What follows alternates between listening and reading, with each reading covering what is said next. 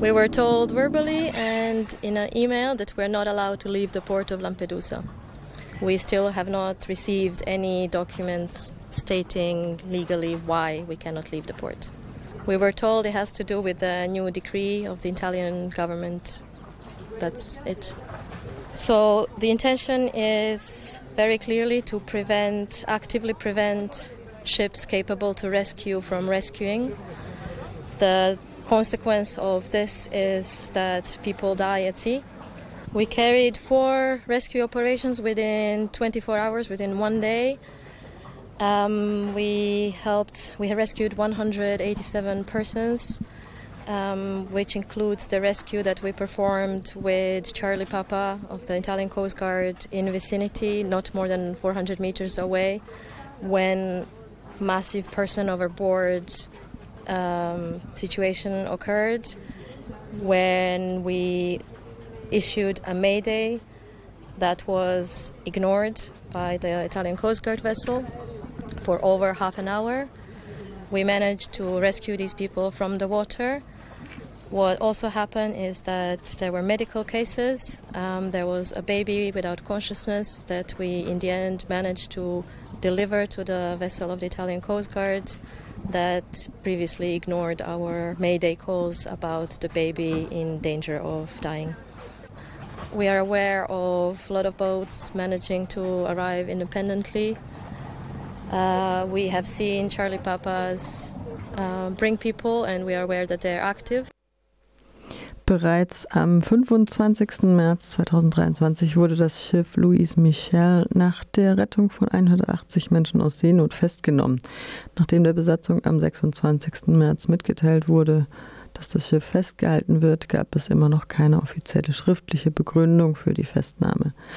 Zitat: Wir wissen von Dutzenden von Booten, die sich in diesem Moment direkt vor der Insel in Seenot befinden und dennoch werden wir daran gehindert, ihnen zu helfen.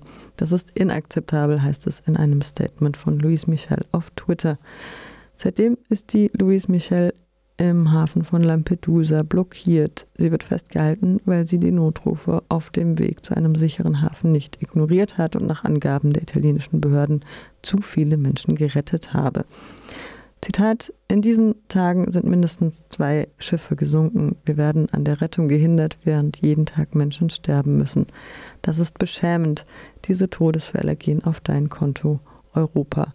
Der einzige Zweck von Italiens neuem feindseligen, feindseligen Dekret, mit dem die Louise Michel nun festgehalten wird, ist es, Menschen auf der Flucht daran zu hindern, einen sicheren Hafen zu erreichen und zivile Schiffe an der Rettung zu hindern. Zitat Ende. So die Louise Michel weiter in den sozialen Medien. Die Louise Michel ist ein für Rettungsaktionen für Geflüchtete über das Mittelmeer eingesetztes Schiff. Gestiftet wurde es vom britischen Künstler Banksy.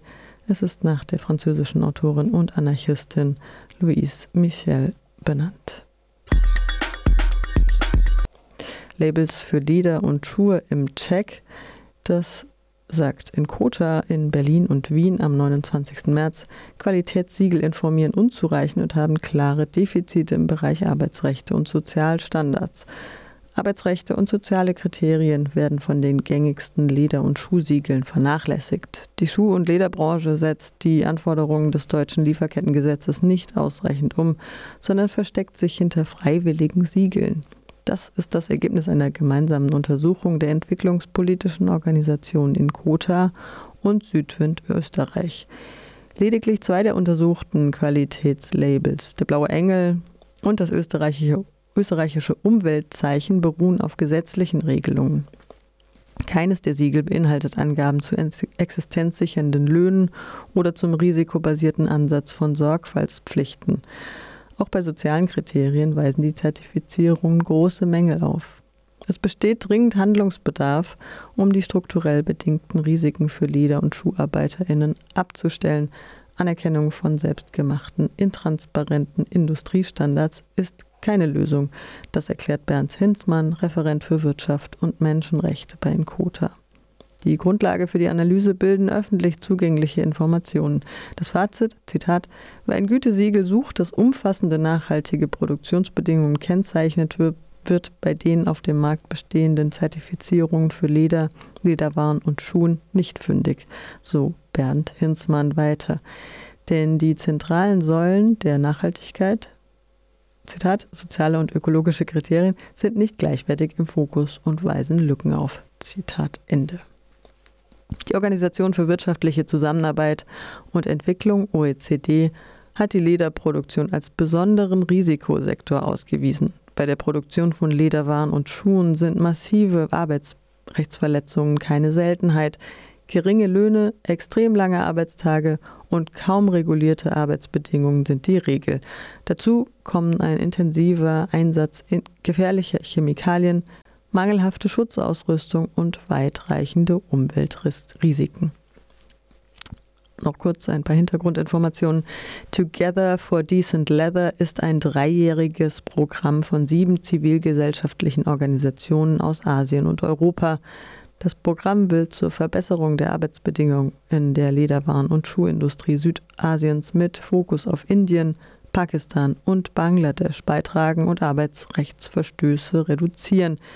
Das Konsortium arbeitet daran, ein, eine stärkere Verbindlichkeit für die Erfüllung ihrer menschenrechtlichen Sorgfaltspflichten von Unternehmen zu etablieren und fordert von Regierungen Regelungen und Schutzmechanismen zu errichten, um die Einhaltung internationaler Arbeitsrechte zu verbessern.